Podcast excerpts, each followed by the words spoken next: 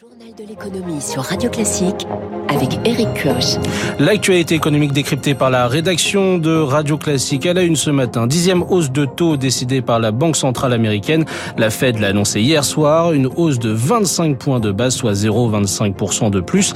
Les taux américains se situent désormais entre 5 et 5,25% du jamais vu depuis 15 ans. Mais Jérôme Powell, le gouverneur de la Fed, prévient pour le moment pas de pause envisagée. Les banquiers centraux se laissent le temps de voir l'impact réel de leur politique monétaire L'Europe va booster son industrie de l'armement pour mieux soutenir l'effort de guerre en Ukraine. Bruxelles a présenté hier un mécanisme de 500 millions d'euros. Objectif produire 1 million d'obus par an d'ici 12 mois. Et puis, portrait de ce Royaume-Uni plongé dans l'inflation et la pauvreté. Loin des fastes d'un couronnement annoncé du nouveau roi Charles III, on prendra la direction de Morecambe avec notre envoyé spécial sur place Victoire Fort. Radio classique. Et sans surprise, la Fed, la Banque centrale américaine, a de nouveau annoncé une hausse de ses taux, plus 25 points de base, soit 0,25%. C'est la dixième hausse depuis mars 2022, le resserrement monétaire le plus violent décidé ces 40 dernières années. Pour en parler avec nous ce matin, la chef économiste de chez BDO France, Anne-Sophie Alcif, bonjour. Bonjour. Un relèvement de 25 points de base, c'était ce que les marchés espéraient. Oui, euh, en effet, hein, c'est vrai qu'on a euh, une politique monétaire qui est euh, de moins en moins accommodante, qui a commencé plus tôt hein, aux États-Unis qu'en Europe, parce qu'aussi l'inflation était plus importante. Et donc là, en effet, c'était attendu d'avoir cette augmentation pour juguler l'inflation et pour revenir à un niveau en deçà des 2% dès l'année prochaine. La Fed, dans son communiqué, affirme qu'il n'y aura pas de baisse des taux à court terme et surtout qu'une éventuelle pause dans la hausse de ces taux n'est pas encore à l'ordre du jour. Alors c'est vrai qu'ils euh, attendent de regarder notamment les chiffres de croissance et d'emploi hein, qui sont pour l'instant assez bons, euh, puisque là aussi on avait peur d'avoir une récession aux États-Unis, ce qui sera finalement pas le cas. Hein, et on voit que les chiffres de l'emploi sont toujours au beau fixe, même s'il y a de la volatilité. Donc euh, on s'attend encore à des hausses. Hein. Jérôme Powell l'avait dit. Hein, la priorité c'est vraiment de juguler l'inflation, même si c'est au prix de la croissance. En Europe, on reste suspendu à la décision de la Banque centrale européenne qui doit se prononcer aujourd'hui aujourd'hui, doit-on également s'attendre à une hausse? Également, on attend également en Europe une hausse des taux. Hein. Alors là aussi, elle devrait être euh, plus limitée que ce que l'on a connu précédemment. L'idée, c'est de ne pas casser la croissance. Il y avait un risque de récession en Allemagne, en Italie, en France. On en avait parlé également en fin d'année dernière. Finalement, ce ne sera pas le cas. Donc de fait, la Banque centrale européenne peut continuer sa remontée des taux hein, pour toujours essayer de revenir autour des 2% euh, dès l'année prochaine. Donc on va continuer à augmenter les taux, mais à un rythme, on va dire, moins important que ce que l'on a connu précédemment. Oui, car certains craignent que des taux trop élevés pourraient impacter l'activité économique. C'est le revers de la médaille. Alors oui, hein, c'est vraiment pour les banquiers centraux le, juste dosage à trouver. Hein. C'est pour ça que Christine Lagarde avait été assez euh, critiquée en disant qu'elle aurait dû commencer à augmenter les taux plus tôt, mais vraiment euh, la crainte, hein, que ce soit aux États-Unis euh, ou en, Europe, mais encore plus en Europe, c'est de vraiment casser la croissance économique. Et que vous savez, quand vous êtes en récession, eh bien vous, êtes dans une spirale de dette. C'est après très très compliqué de revenir, on va dire, à une situation économique saine. Donc là, le pari, c'est vraiment coûte que coûte en Europe préserver la croissance, juguler l'inflation et de revenir autour des 2-2,5% dès l'année prochaine. Merci Anne-Sophie Alassif, chef économiste chez BDO France. Merci à vous. Et retour en France, euh, pardon, et cette décision de la Fed s'est répercutée sur les marchés. Wall Street a terminé dans le rouge hier. La perspective d'une hausse, d'une baisse des taux s'étant volatilisée après la prise de parole du président de la Banque centrale américaine, Jérôme Powell. Le Dow Jones a perdu 0,80% à 33 414 points. Le dollar aussi est en recul face à l'euro qui s'échange désormais à 1,1084. À Tokyo, le Nikkei est en ce moment dans le vert légèrement, plus 0,12% avec 29 157 points. Le baril de Brent, lui, s'échange à 72,89 après être descendu hier sous la barre des 70 dollars. Et l'Europe veut booster son industrie de l'armement. La Commission européenne a dévoilé hier son plan pour mieux soutenir l'Ukraine, doté de 500 millions d'euros. Ce mécanisme doit permettre de produire 1 million d'obus par an. L'objectif est de mieux alimenter l'armée ukrainienne dans sa défense face aux troupes russes, mais aussi dans sa préparation pour une éventuelle contre-offensive. Au rythme actuel de production, Kiev consomme plus que ce que les Européens peuvent offrir. Azaïs Perona.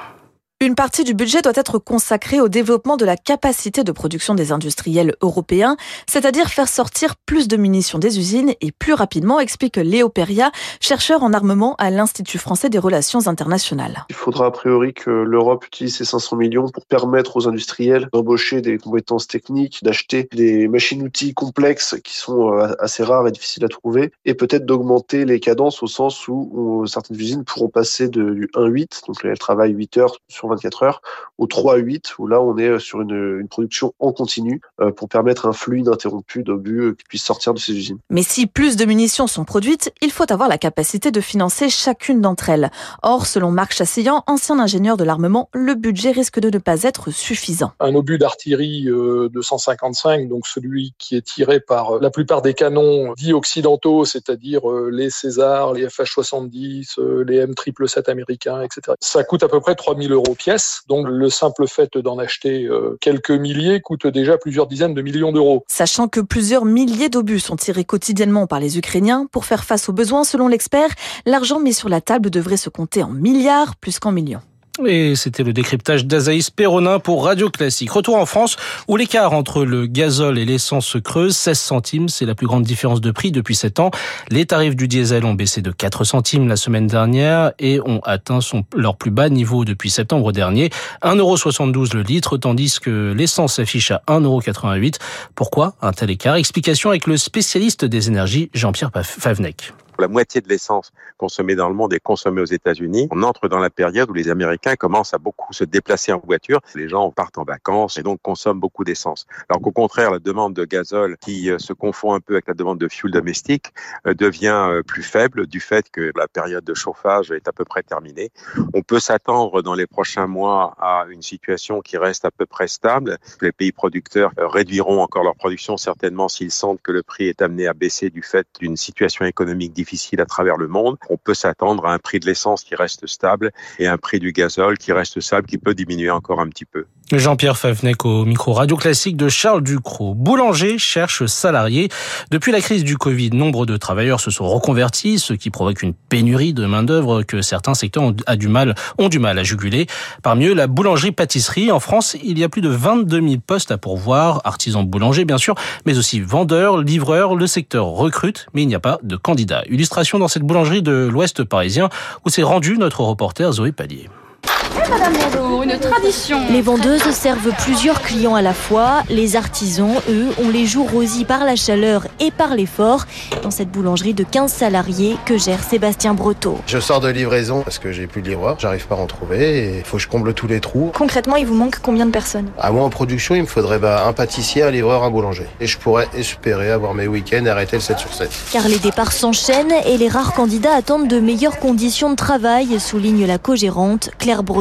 On a essayé de faire le maximum. Par exemple, je pense à ce poste en vente qui est payé certes 1600 euros net avant impôt pour 40 heures. On propose une augmentation une fois que la personne a rempli un certain nombre d'objectifs. On a également proposé deux jours de repos consécutifs, une semaine vendredi samedi et une semaine samedi dimanche. Et malgré tout, on ne trouve pas. Des tensions qui s'expliquent aussi par les mutations du secteur, selon Dominique Enract, président de la Confédération boulangerie-pâtisserie française. Il y a à peu près 2000 fermetures par an en boulangerie, qui sont plutôt des petites entreprises. Et avec 2000 fermetures, il y a 2200 à peu près ouvertures qui fonctionnent un peu plus, voire un peu plus grosses, d'où cette augmentation de postes à pourvoir. Pour répondre à cette demande, ajoute Dominique Enract, il faudrait avant tout développer les formations et revaloriser l'image du métier auprès des jeunes. Un reportage signé Zoé Pallier. Pour terminer ce journal, on traverse la Manche, direction le Royaume-Uni, un royaume qui attend de célébrer son nouveau suzerain.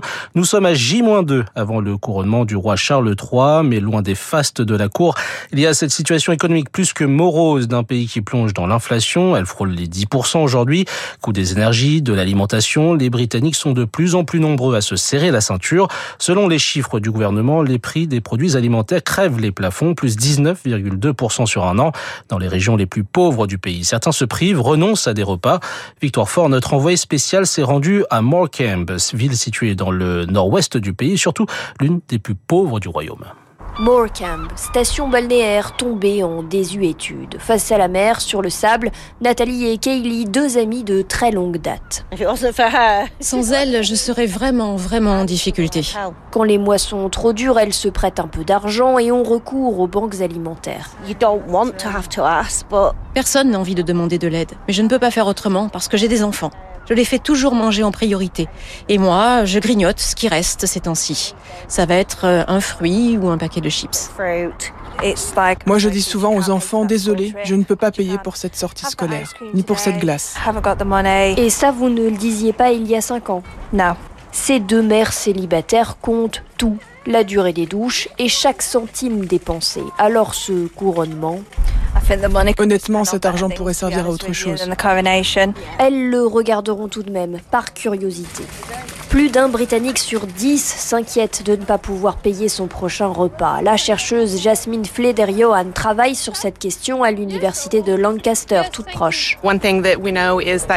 On sait que la précarité alimentaire a des conséquences sur le développement cognitif des enfants et sur la santé physique et mentale. Cela engendrera donc des coûts pour le pays. En plus de cela, la chercheuse note que c'est un serpent qui se mord la queue. Les banques alimentaires ne pourront jamais fournir les aliments pour tous ceux qui en ont besoin, car les demandes fluctuent sans cesse. Et en plus, cela repose sur un système de dons qui est forcément aléatoire. Donc le gouvernement doit prendre le problème à bras le corps. Il ne peut pas se reposer sur ce système caritatif.